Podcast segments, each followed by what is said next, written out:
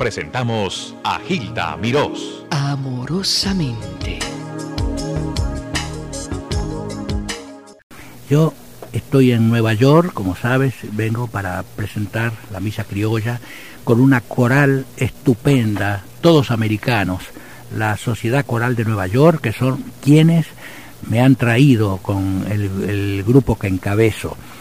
Eh, y hemos estado ensayando y no he podido dejar de emocionarme cuando oigo a ese coro de 140 voces que está Parece que estás en el cielo. Sintiendo la música como si fuera un, un coro de el Teatro Colón de Buenos Aires o, o del, de la cultura de España, porque eso es mucho más fácil, pero acá ellos casi todos cantan por fonética, casi no saben lo que dicen, puede haber en el, dentro de la coral dos o tres hijos de hispanos que hablan un poquito el español, pero todos hablan inglés, pero cantan en castellano. Ese coro me hizo estremecer anoche cuando asistí al primer ensayo. Además lo cantan no solamente con el sentido que tiene nuestra música, sino con unción religiosa, lo llevan en el, en el alma.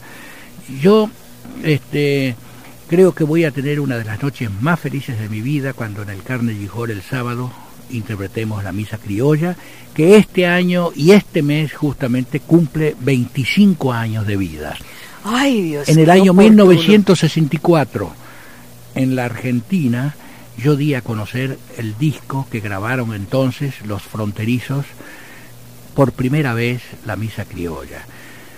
Posteriormente estos conjuntos que fueron famosos otrora, ahora ya no existen y Samba Kipildor, una voz fabulosa que tú conoces porque fue el cantor de la Misa por la Paz y la Justicia el año pasado, canta la misa criolla como los dioses.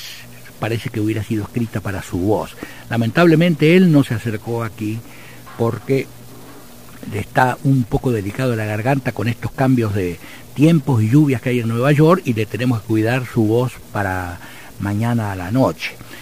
Pero han venido conmigo aquí a este estudio el Cuarteto de los Andes, formado por cuatro muchachos de provincias que están pegadas a la cordillera de los Andes. Tucuta Gordillo, que toca los sicus.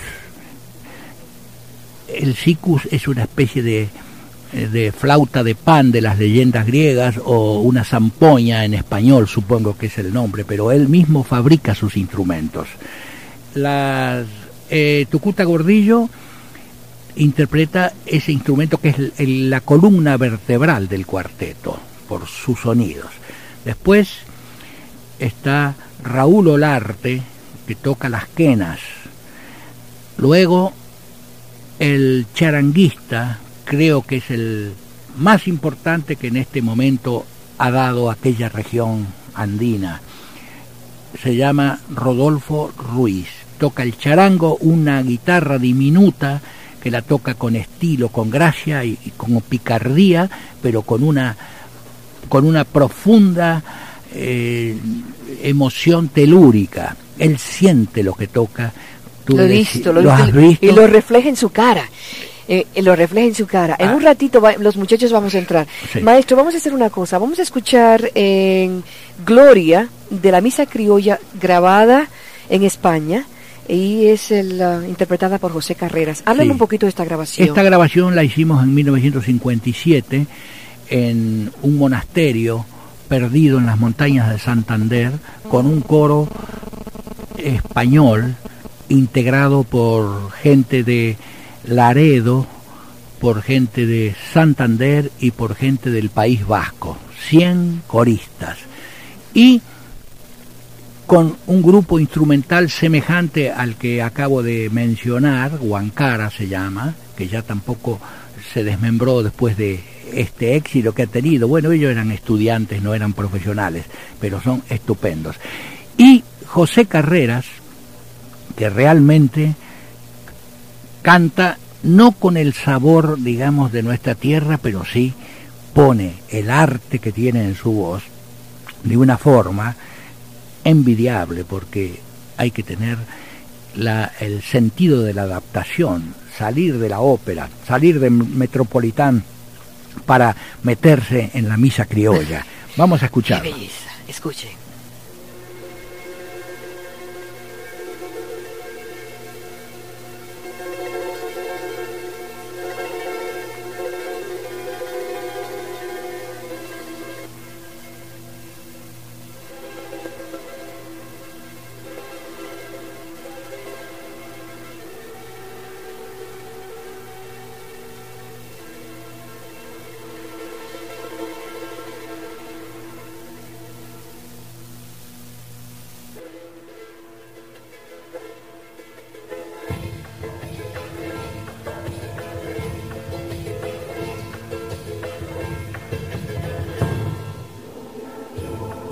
Las alturas. Paz a los hombres, paz a los hombres, llama el Señor. En las alturas, paz a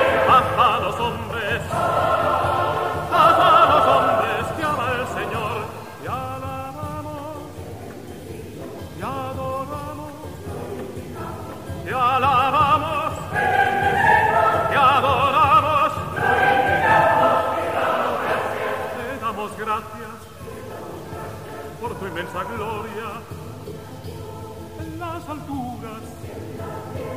Paz a los hombres,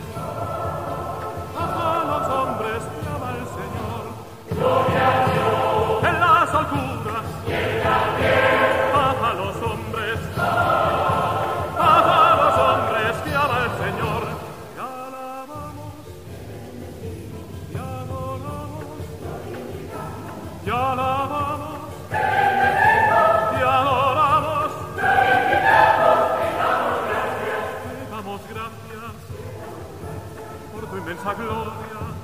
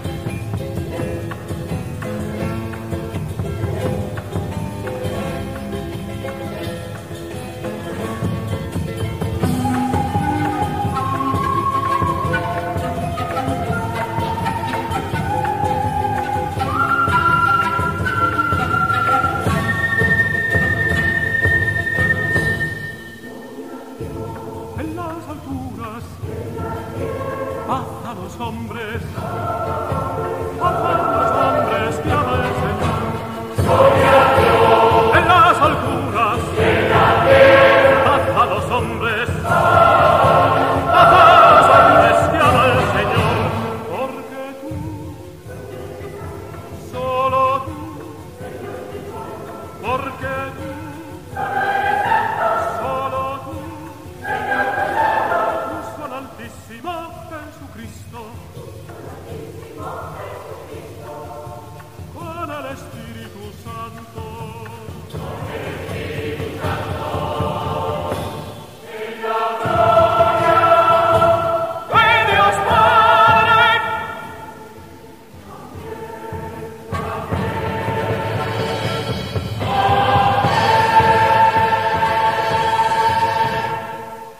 parte de la misa criolla, la grabación con José Carreras, hecha en España. Maestro Ariel Ramírez, usted quería hacer un comentario. Sí. Adelante. Yo que estaba hablando de los músicos argentinos que me acompañan. Norberto Pereira faltaba del cuarteto, que es el guitarrista. Mm, Pereira nació en San Juan, al pie de la cordillera, y los otros tres jóvenes que forman el cuarteto de los Andes nacieron en la provincia de Jujuy, en pequeños pueblitos que se llaman Humahuaca, Tilcara y Maimará. Y el percusionista que está con nosotros es Domingo Cura de Santiago del Estero, que es el más brillante, el más virtuoso. Y ahora yo los voy a invitar a ellos a que toquen una obra de un autor peruano, admirado en el mundo por esa obra que, está en los oídos de todos los pueblos. La obra se llama El Cóndor pasa y pertenece al peruano Alomías Robles que compuso esta obra en 1921. El- La obra inter- eh, comienza con una demostración de los distintos timbres y vamos a empezar por la percusión.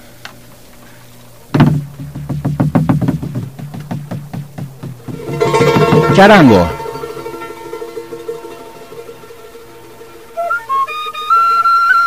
Quena.